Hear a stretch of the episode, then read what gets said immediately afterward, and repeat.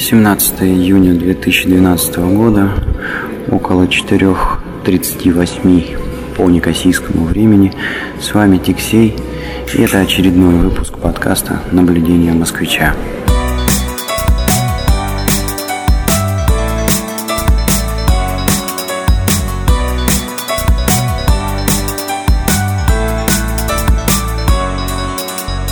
Сижу я и даже не знаю, 4 часа утра это это очень поздно или это очень рано.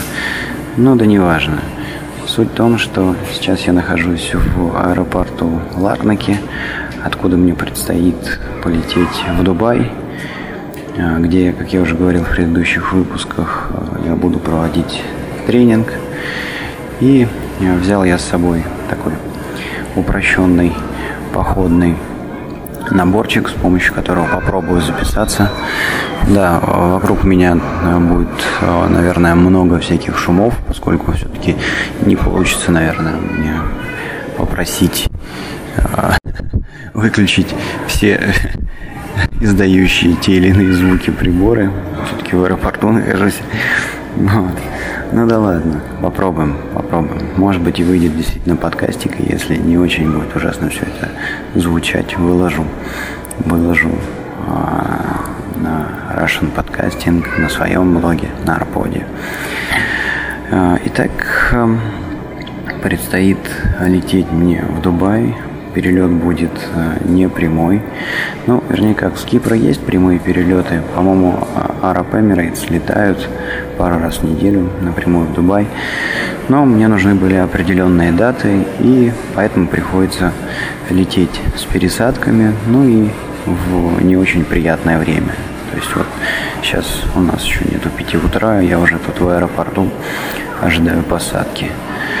Ну, ну да ничего. С другой стороны, получится такой интересный выпуск. Времени у меня не так много, поэтому, наверное, я буду его записывать кусками. И куски эти будут э, записаны в разных странах.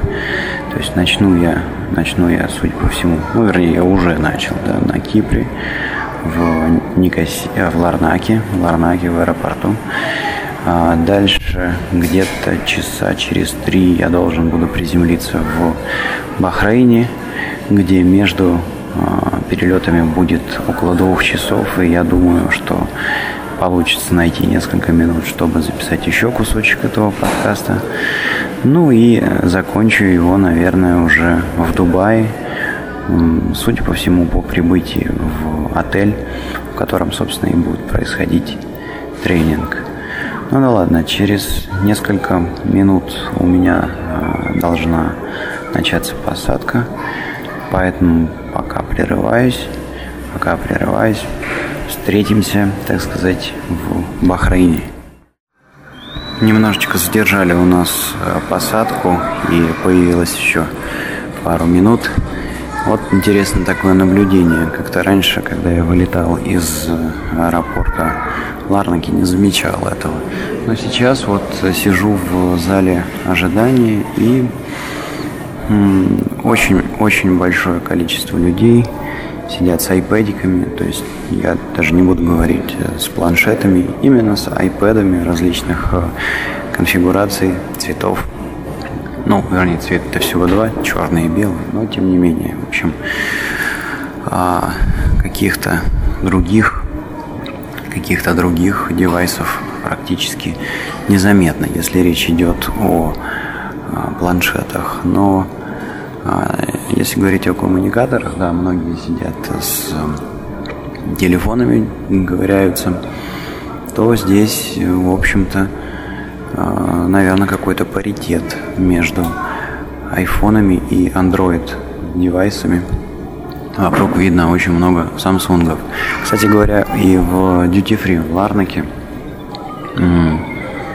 а, появился отдельный магазин, который торгует исключительно Apple техникой, айподики, айпэдики, всякие аксессуары для маков.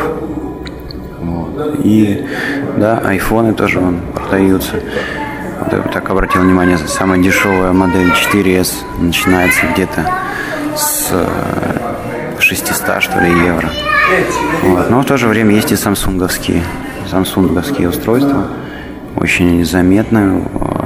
Таких вот отдельных, конечно, нету магазинов, как у Apple, но, но в магазине, торгующем мобильными устройствами, Samsung заметен очень сильно.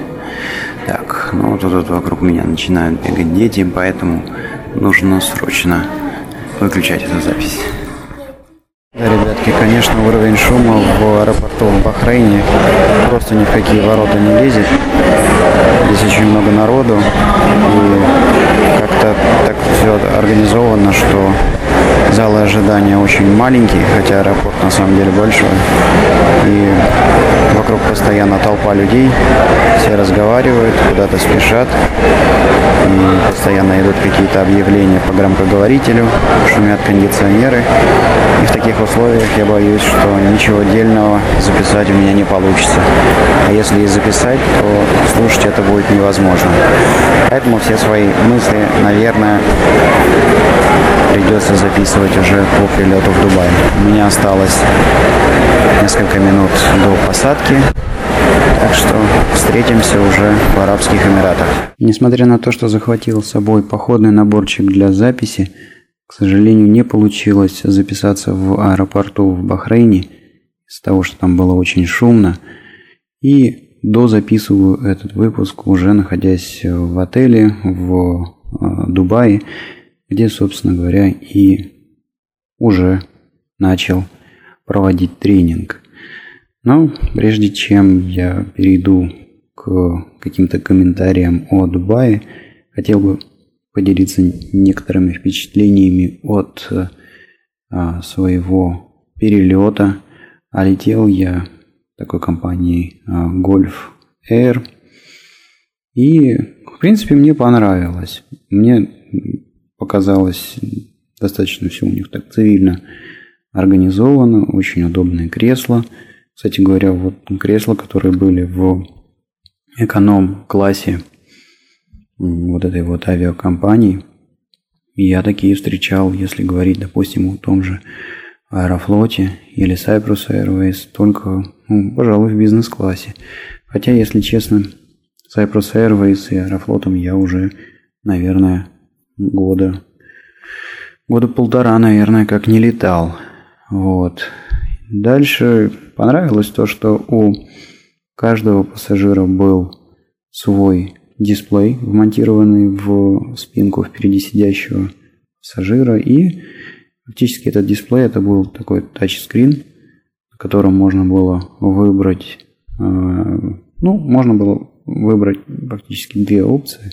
Посмотреть какое-то кино или же послушать музыку. И в связи с этим произошел достаточно забавный казус – Всем пассажирам при взлете стюардессы раздали наушники, а, ну, для того, чтобы можно было подключиться к, собственно говоря, этому дисплею и а, через них а, слушать музыку или кино. Вот. И обычно в авиакомпаниях, я думаю, что это делается для того, чтобы эти наушники просто не воровали, что ли, да, используются нестандартные нестандартные штекеры. То есть вот в данном случае это была такая вилка, которая состояла из двух, а, ну вот обычный джек, да, ну вот только их было два. И а, когда, в общем, я начал возиться с этими наушниками, я не понял, как их а, подсоединить к вот этому дисплею. То есть э, в подлокотнике действительно был аудио выход, ну, это была обычная, обычный стандартный разъем для джека э, стандартных вот этих вот наушников. И было непонятно, как же туда вот эту вилку-то засунуть. Там же фактически два зубца. Вот. И я уже, в общем, практически отчаялся, но в какой-то момент я подумал, что ну не бывает же так, да, не могли они э, совсем уж упустить такой а, момент и раздать своим пассажирам наушники, которые не подключаемы к их аудио и видеосистеме. В итоге, значит, я подозвал стюардессу и говорю, ну вот вижу, что ваша система работает, тут у меня свои наушники были, я их нормально подключил, все супер. Но как вашими-то пользоваться? Оказалось, оказалось, что у этих наушников, а, которые раздали нам, а, вот в этой вилке, один из джеков, он просто а, поворачивается, ну, получается, как бы складывается, и остается один самый обычный стандартный джек, который я попробовал, например, потом подключить к своему айпадику, и все нормально работало. То есть, ну, а, не очень понятная ситуация, да. То есть, во-первых, сложно разобраться, как эту вилку а, разобрать, чтобы подключить к подлокотнику, ну, к разъему в подлокотнике. А с другой стороны, когда ты эту вилку все-таки трансформируешь так, что она становится подключаемая к вот этому подлокотнику, теряется фактически смысл – вот этого нестандартного джека. Потому что остается один зубец, к которым ты можешь подключиться там, к любому устройству с э, аудиовыходом. Ну и, в общем, такие наушники, если попадется какой-то недобросовестный пассажир, в общем, если их свистнуть, то вполне себе можно и пользоваться. Так что, в общем, какая-то такая а, непонятная ситуация – с этими джеками. А дальше порадовало то, что в самолете можно... В самолете рядом вот с этим дисплеем есть USB, а, был USB разъем, и в принципе можно а, подзарядить какие-то устройства, которые умеют подзаряжаться по USB. Ну, сейчас, сколько я понимаю, много телефонов, смартфонов, а, всякие планшеты умеют это делать. Ну и, в общем, это порадовало. Это было очень удобно. Далее, если говорить о непосредственно вот этом тачскрине, то а, по ползав а, по меню самостоятельно и понаблюдав, как а, мучился мой сосед, который ну, было видно, что он достаточно далек от IT э, и э, с техникой далеко не на «ты». Ну, в общем, я как бы понял, э, за что можно уважать Apple технику. А, то есть тачскрин очень... Ну, поначалу я долго не мог понять, почему он так плохо срабатывает на мои нажатия и как вообще им управляться. А потом в какой-то момент, э, в общем, я понял, что а, просто он как-то так э, кривовато откалиброван, и чтобы попадать там, допустим, в навигационные кнопочки, нужно, ну, в моем случае нужно было нажимать немножко выше, чем непосредственно было вот изображение нужной кнопки.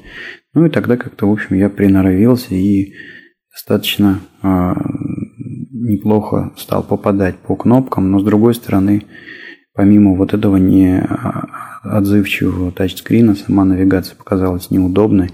Ну, представьте, там, допустим, решил я послушать музыку и вот выбрал плейлист, в котором было около 50 песен. Вот, и чтобы двигаться по этим песням, нужно было а, нажимать там на, на, на кнопку вверх или вниз, и, соответственно, происходил переход от одной песни к другой.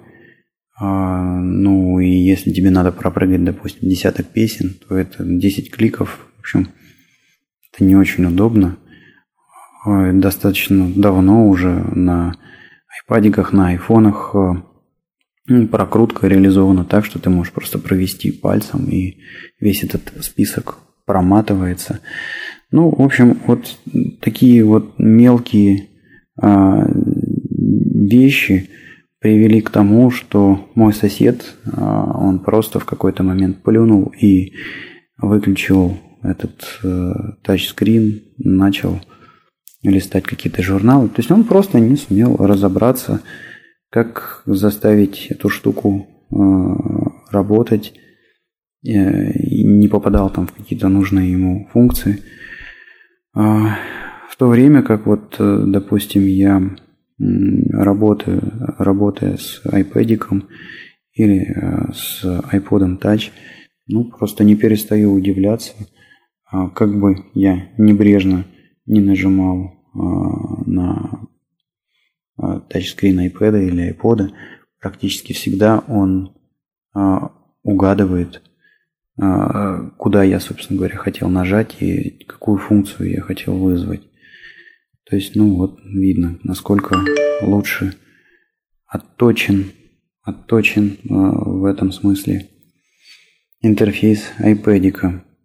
Дальше а, за нами сидели а, киприотские детишки, и а, забавный момент всплыл. То есть я достаточно давно уже слышал, что значит, все мультфильмы на Кипре называют Микки Маусом.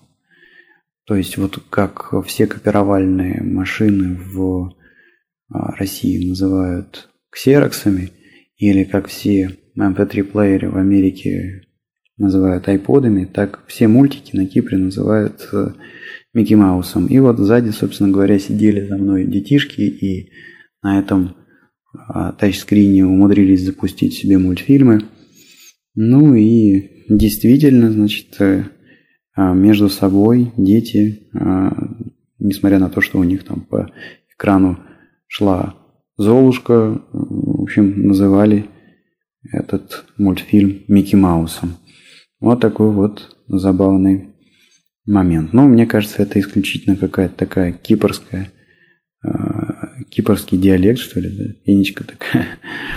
Вот. В самолете, э, судя по всему, был доступен интернет э, и даже работали GSM мобильные телефоны – но я как, как-то, значит, интернетом, интернет я не стал а, проверять, потому что, в общем-то, перелет был очень ранний, и просто в какой-то момент отключился, и где-то, наверное, часик, может быть, полтора поспал. Вот, а, а GSM, GSM, телефония, то есть вот мобильный телефон у моего соседа там звенел, он даже какие-то смс отправлял. То есть, судя по всему, действительно а, работал, и это а, приятно удивило. По дороге, по дороге, значит, собственно, Бахрейн решил я немножко почитать. То есть я загрузил себе статью из, из Википедии, ну и немножко почитал о том, что, собственно говоря, из себя представляет Бахрейн. В общем, оказалось... Ну, на самом деле, э, какую-то информацию вы сами спокойно можете найти о в этой стране э, в Википедии. То, что удивило меня, так это что, значит, с одной стороны, вот эта вот страна, она находится вот рядом с Саудовской Аравии, э, это остров, э, это, вернее, несколько островов, острова эти пустынные, а, но при этом а, и, и при том климате, который у них, там у них очень жарко, значит, э, страна практически полностью обеспечивает себя продовольствием, то есть у них там бьют какие-то подземные ключи, и благодаря этому, в общем, выращивается куча всяких овощей, фруктов и, кроме всего прочего, значит, они там ловят рыбу и э, креветку вокруг этих островов и тем самым, в общем-то, и живут. Но по имя, помимо этого, значит, меня поразило, что и здесь наследили англичане. То есть Бахрейн там был долгое время английской колонией. Ну, просто поразительно, да. То есть где, где-то Англия и э, где Бахрейн. То есть такие колоссальные, на мой взгляд, расстояния. А, и в те же времена, когда там существовала колония, какой-то такой развитой авиации не было.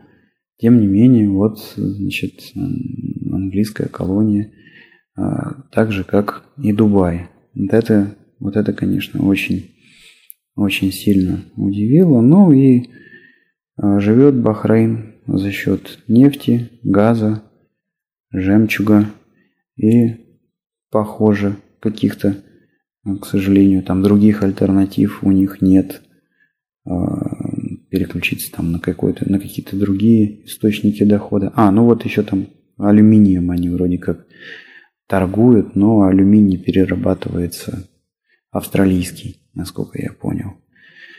А, ну, вот такое очередное государство в Персидском заливе, которое я посетил.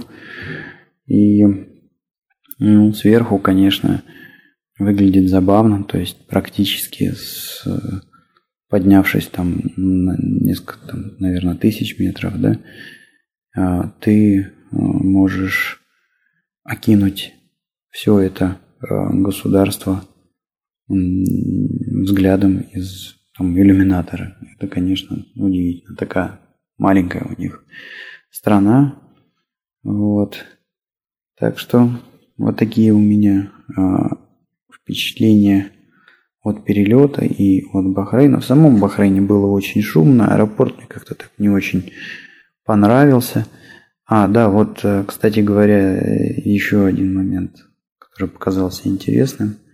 Это тот факт, что Бахрейн предоставляет э, в общем, аэро... свои аэродромы под американские военные базы. Ну, наверное, как-то а, с этого тоже, в общем, живут каким-то образом.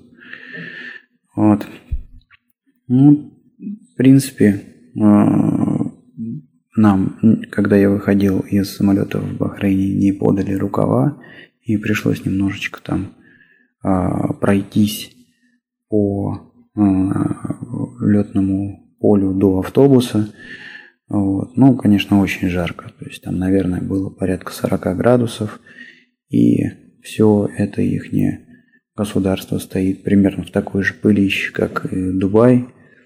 Ну, что, в общем-то, было видно и по автомобилям на парковке, явно совершенно там вот машины, которые стоят больше, чем один день, покрыты таким характерным слоем э, желтоватой э, пылюки. Вот. Ну, в общем, наверное, э, мало удовольствие жить в такой стране, хотя черт его знает. Может быть, я и не прав. Ну и а, после Бахрейна, ну, а, от Бахрейна, в принципе, для того, чтобы попасть из Бахрейна, для того, чтобы попасть в Эмираты, все, что нужно, это там фактически пересечь Персидский залив. И поэтому вот этот вот э, перелет, он был достаточно короткий. Ну, сколько он там длился? Может быть, минут 40, может быть, максимум час. И уже через э, вот этот час а, а, я был в Эмиратах. Ну, там каких-то новых, новых впечатлений а, у меня не было. То есть я как бы уже видел этот аэропорт. Ну, поражает он, конечно, своим, своими размерами и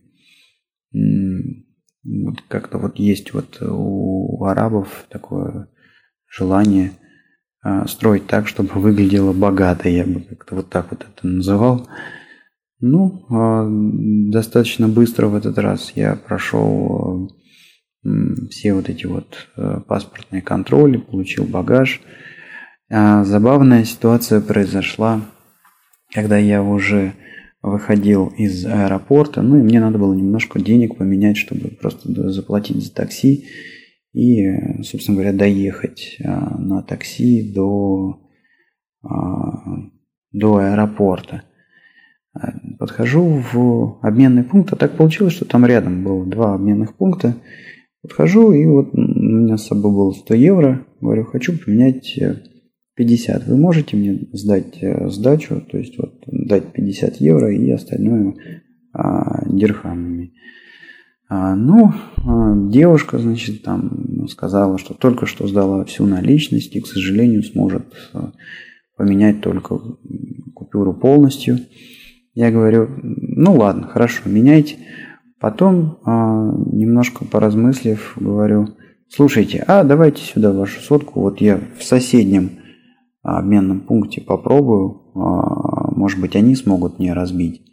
Тут же, тут же, откуда-то из а, ящика а, нашлась купюра в 50 евро, и у девушки получилось значит, поменять ровно ту сумму, которую нужно было мне.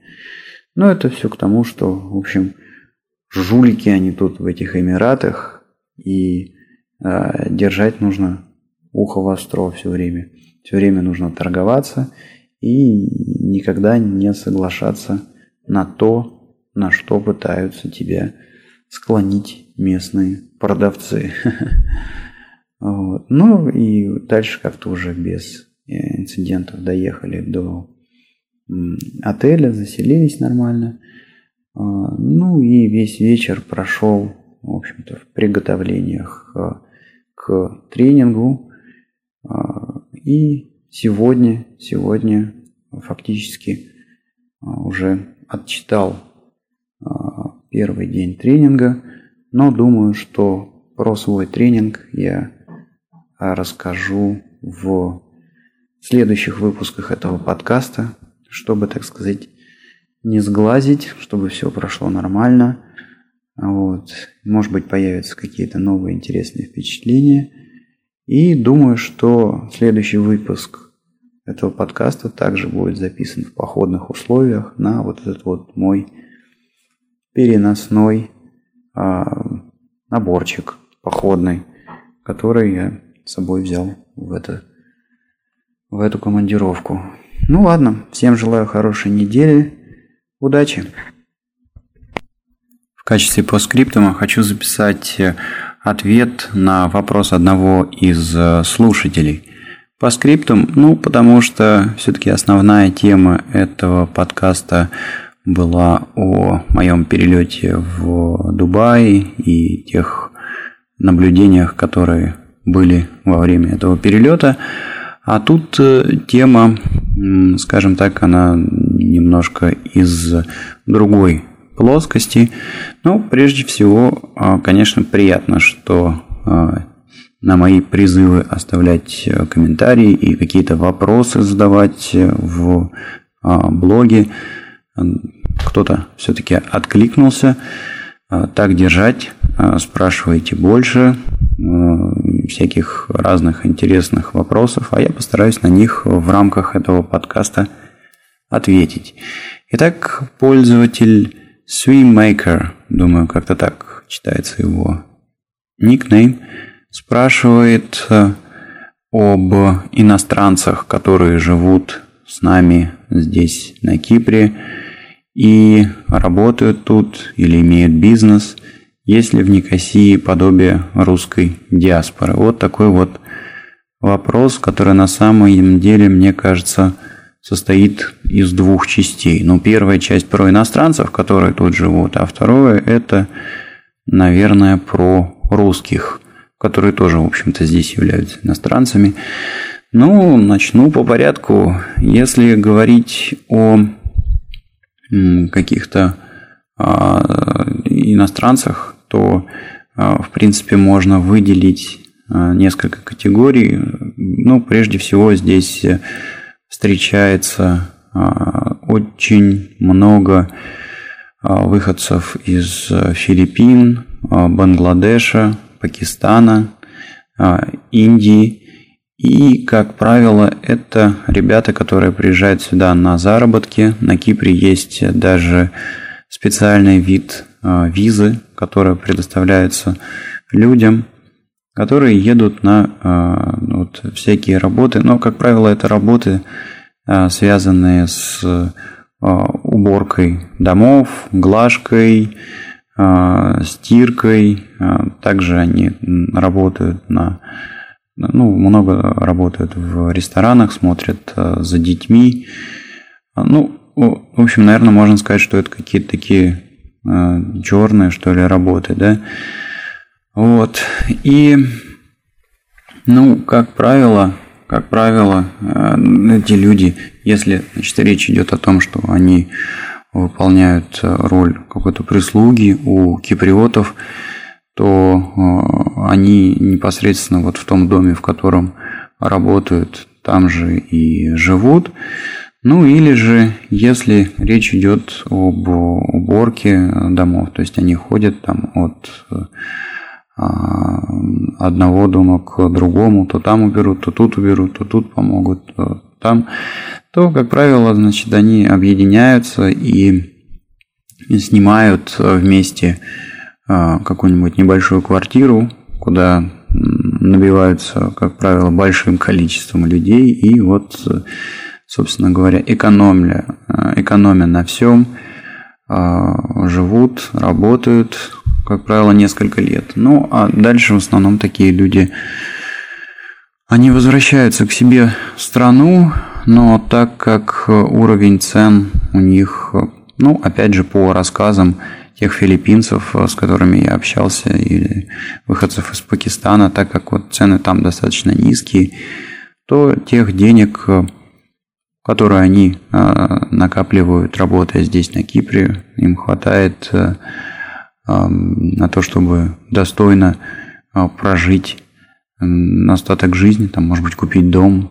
Некоторые едут, чтобы оплатить, ну, заработать на обучение детей. Ну, вот как-то так. Но, к сожалению, а может быть и не к сожалению, ну, не знаю. Короче говоря, а, вот этот вид э, типа визы, которая сделана специально для таких вот э, людей, она, как правило, э, ограничена по э, срокам очень жестко и очень часто она не... Ну, я, я точно не знаю, но, в общем, я много слышал таких историй, что вот эта виза заканчивает, и дальше ее не а, продлевают, и, в общем, человек после двух, трех, иногда пяти лет работы, в общем, вынужден покинуть э, Кипр, и никак он не может остаться. Кроме того, вот этот вид визы, он не дает э, права, а, прожив там определенное количество лет, подать, э, допустим, на гражданство на Кипре. То есть, ну, это такой вот тип временной визы. визы. А, да, и по этой визе, визе тоже существует, насколько я знаю, определенный перечень а, работ. То есть, не, не на любую работу такой филиппинец или пакистанец может устроиться. Ну, вот это вот, пожалуй, первый такой слой иностранцев, который а, заметен на Кипре.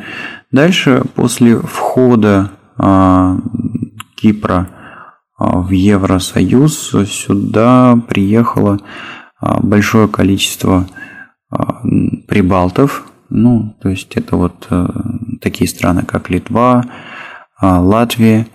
И, ну, этим людям они как бы ничего не, не нужно, не получать никаких виз, никаких разрешений. То есть они просто сели на самолет, купили билет вот, и прилетели сюда, и они имеют полное право работать, так как их страны, в общем-то, вошли в состав ЕС, Кипр тоже входит в состав ЕС.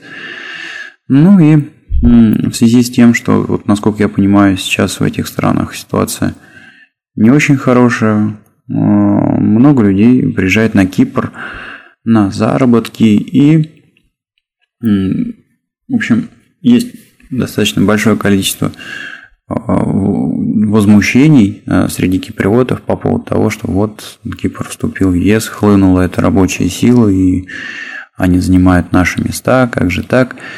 Но на самом деле я считаю, что вот э, такие высказывания, они не очень обоснованы, потому что если посмотреть, то э, вот эти вот ребята, которые приезжают, они, как правило, начинают с очень таких простых, что ли, да, работ, на которые, в общем-то, не всякий киприот согласится пойти. Ну, речь идет о, допустим, девчонки часто работают официантками в каких-то ресторанах или барах, ну, а это автоматически означает, что они работают там допоздна ночью, ну, и получают, соответственно, не очень большие деньги. Поэтому в общем, мне кажется, что так как киприоты не очень охотно идут на такие работы, их претензии не обоснованы. Вот. И еще один, ну, безусловно, безусловно, заметный заметны, по крайней мере, до, до кризиса. До кризиса очень сильно заметны были англичане на Кипре, но как-то вот после того, как случился вот этот вот э, кризис и британский фунт очень сильно просел по отношению к тому же евро, то ну, на Кипре было очень много англичан, которые покупали недвижимость там, в Пафосе, в Айанапе, то есть ну, где-то рядом с морем. А, но а, после того, как вот этот кризис случился, фунт стал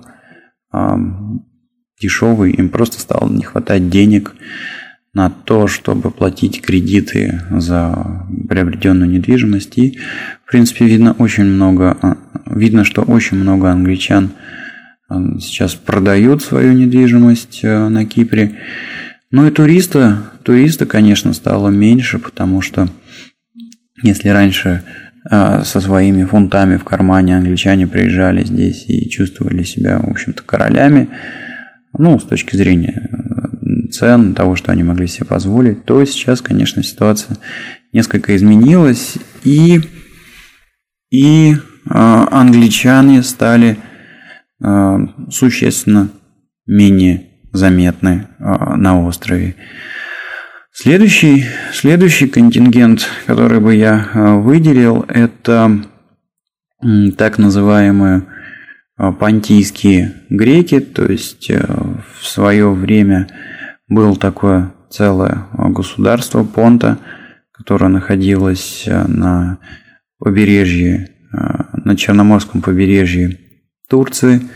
Ну и э, в какой-то момент турки устроили геноцид, вырезали пол этой понты за буквально там несколько дней.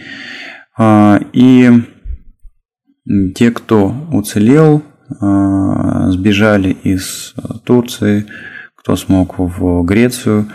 Но э, так как проще было э, перебраться на Черноморское побережье России, очень много вот этих понтийских греков перебралось туда, значит, в Россию и долгое время, значит, жили там, но потом, потом а, перебрались э, в Грецию, а так как, э, в общем, у Греции и а, греческой части Кипра дружеские отношения, и имея греческий паспорт, ничего не нужно а, получать, никаких видов, никаких разрешений на работу. Короче говоря, вот, вот эти вот понтийские греки или понтийцы, в том числе хлынули и на Кипр.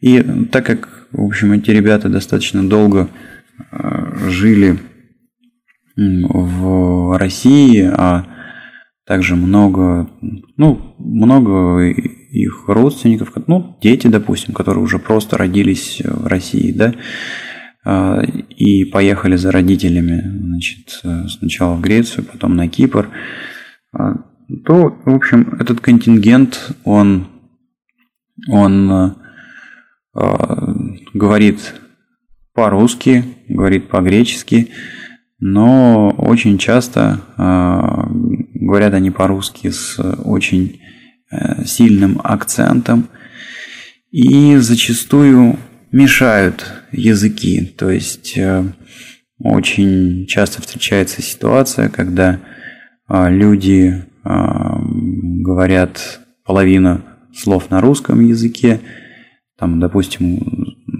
грамматическую основу строят по-русски, а, но напичкивают э, ее греческими словами, ну или наоборот. Ну и, конечно же, самый такой э, забавный курьез с этим вот э, вспоминающийся сразу, да, это здесь, э, на Кипре, а, есть достаточно большое количество озер, а, и в этих озерах водится рыба. Но киприоты по какой-то причине не признают пресноводную рыбу, они ловят исключительно в море. Поэтому рыбалка она разрешена, а, но на озерах в основном рыбачат либо русские, выходцы из бывшего СССР, или или же вот, собственно говоря, вот эти понтийцы, ну, которые, в общем-то, тоже в какой-то мере являются выходцами из России. Вот. Ну и очень забавно, забавно слушать, как разговаривают подвыпившие рыбаки, э, сидя на берегу вот таких озер э, с удочками. То есть, э, как правило, а, диалог идет на греческом языке с легкими вкраплениями русских слов, но, а, как говорится, чтобы расставить акценты и для большей убедительности а, вот этих вот всех рыбацких баек, значит, все вот эти вот акценты расставляются ругательствами на русском языке. Вот, то есть, ну, получается такой поток греческого с вкраплениями русского мата. Звучит это, конечно, очень и очень забавно. Ну вот э, такой вот контингент. А, в принципе, понтийцы, понтийцы э, встречаются на разных работах, то есть это если женщины, то очень часто торгуют э, в магазине, то есть вот работают продавцами в каких-то булочных, в супермаркетах. Очень часто можно встретить э, вот этих вот э, понтийских греков. И, ну, естественно, в какой-то мере это очень удобно, потому что, ну, так посмотришь, и видно, что человек что-то понимает по-русски, всегда можно, в общем, в магазине изъясниться на родном языке, даже не переключаясь на английский, ну или греческий.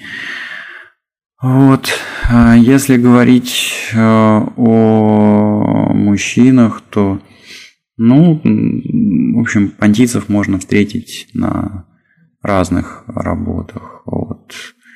Есть и владельцы там своих бизнесов, э, есть и среди вот понтийцев, которые я знаю, ребята, которые а, имеют свои автосервисы, занимаются там ремонтом машин. То есть, ну, по-всякому они устраиваются. Нельзя сказать, что они вот как, допустим, филиппинцы а, убирают дома или квартиры, или работает прислуга.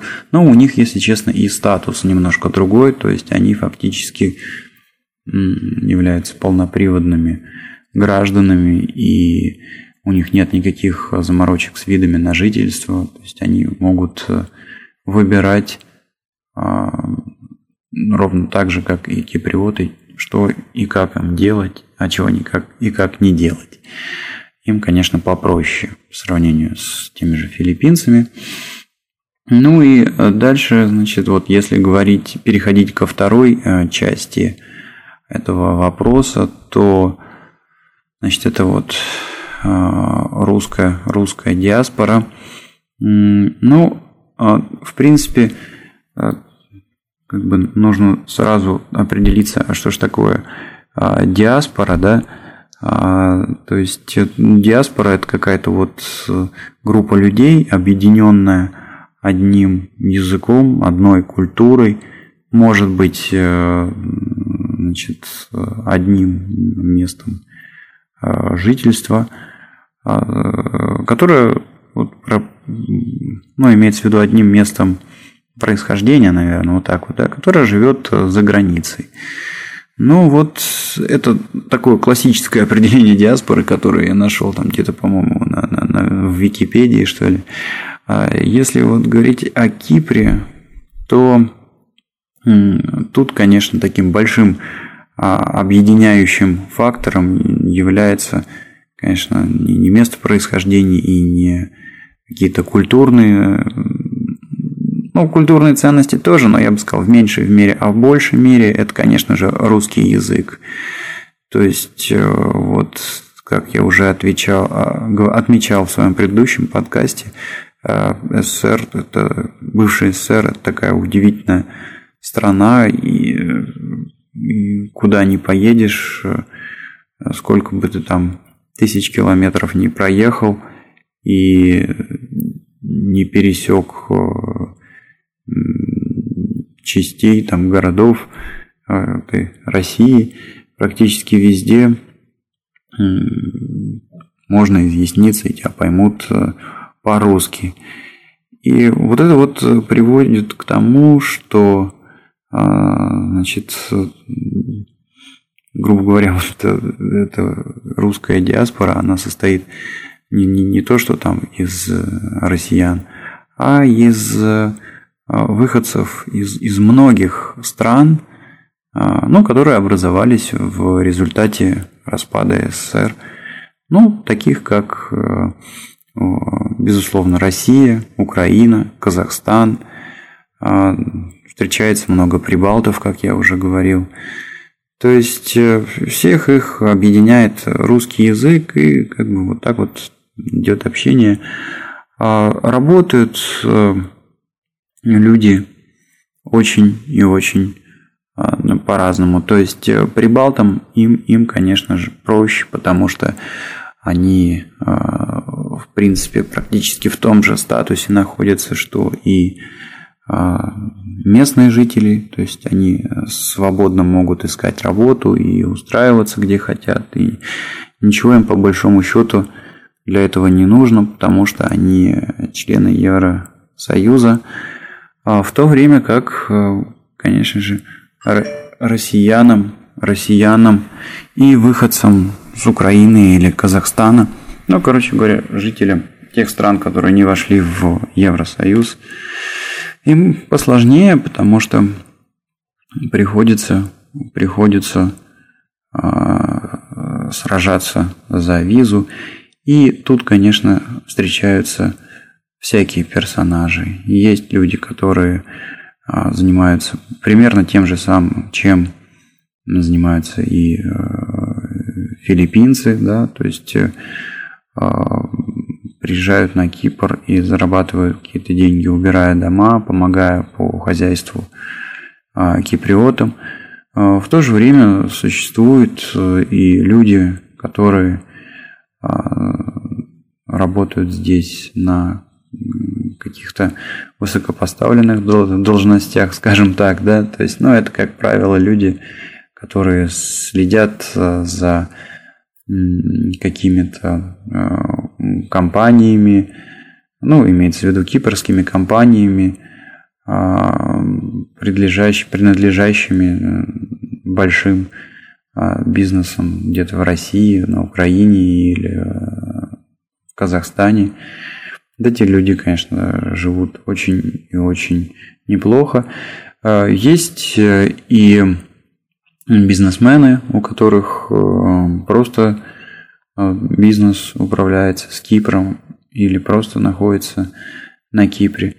А, встречается контингент, который просто уехал на Кипр а, на пенсию, что ли, так скажем. Вот. Ну и также есть э, люди, которые а, ну, просто устраиваются на работу, на работу, допустим, в банке, в страховые компании, в отели, еще куда-то. Ну, вот я, например, в софтварной компании работаю. А, и всех, всех объединяет, конечно же, русский язык. Ну и э, вообще, если говорить э, э, конкретно о Никосии, то ну, приличное количество русскоговорящих людей проживает в Никосии, и даже при посольстве есть русская школа – А, плюс э, есть русский культурный центр, в котором проводятся какие-то представления для детишек, э, спектакли э, ставятся. И, ну, в общем, зал в этом русском культурном центре достаточно, ну, сравним с не знаю, залом, наверное, стандартного кинотеатра, что-то типа кинотеатра «Мечта», например, в Москве, что приходит в голову, идентичное по размерам, сходу так. Вот, то есть, э, ну, есть, когда есть какая-то культурная жизнь, плюс на Кипре выходит э, а, три а, газеты на русском языке, вот, так что, в принципе, ситуация такая, что выбравшись на Кипр, можно, можно замкнуться вообще вот в этом а, русском кругу, то есть общаться, завести исключительно там русские, русскоговорящих а, друзей, читать русские газеты, ходить на какие-то русские мероприятия. Кстати, вот а, в Лимассоле – а, организуется раз в год русский день, там это посольство наше а, суетится. Ну, если говорить про Лимассол, то Лимассол вообще а, его даже как-то за глаза называют город русских, потому что, с одной стороны, это город, который находится на берегу моря, с другой стороны, это полноценный такой бизнес, город, рабочий город. И естественно, что вот э, много компаний э, российских, которые ведут международную деятельность и как-то она пересекается с Кипром, предпочитают открывать свои офисы именно там. Ну, потому что здорово, чего ты там с одной стороны работаешь, с другой стороны у тебя море под боком. Ну и вот как итог, очень много русских э, проживает в Лимассоле. И даже многие меню в ресторанах э, дублированы на русском языке.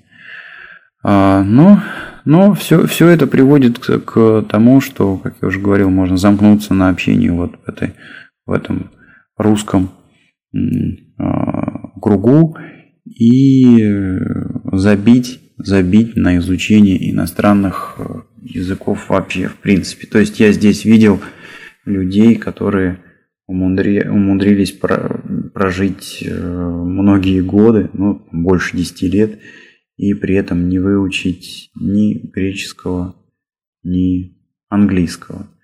Но вообще, конечно, мое э, мнение, что изучать языки надо, потому что каждый, каждый э, новый язык открывает, ну, можно сказать, что просто дополнительное измерение. То есть, когда ты говоришь по-русски, ты общаешься там в одном кругу, а, и если у тебя там появляется английский язык, то, ну, это сравнимо, наверное, с движением вот, по плоскости, да, а тут тебе бах добавили еще третье измерение, это высота, и ты уже можешь общаться пространстве, то есть ну, намного больше каких-то возможностей а, сразу же становится тебе доступно. Ну и а, безусловно, что в идеале, в идеале, а, конечно же, надо учить греческий язык, потому что если ты можешь общаться с местными, с, киприотами на их родном языке. Это, конечно, э, еще одно измерение, которое ну, очень, очень полезно и при решении многих вопросов очень сильно э, помогает. Поэтому, несмотря на то, что можно жить удобно не изучая, зная только русский язык, все-таки вот мое мнение, что а, обязательно надо учить э, греческий и английский для того, чтобы, ну, как-то, в общем, полноценно интегрироваться в жизнь на Кипре. Ну, это вот э, мое мнение. Может быть, кто-то не согласен со мной. Э, думаю, что, в общем, достаточно я как-то полно раскрыл вопрос. И еще раз хочу вас призвать к тому, чтобы оставляли ваши комментарии в блоге на Russian Podcasting или на podfm.ru, где я, собственно говоря, публикую свои подкасты. Ну, на этом, пожалуй, все. Еще раз всем хорошей недели. Пока.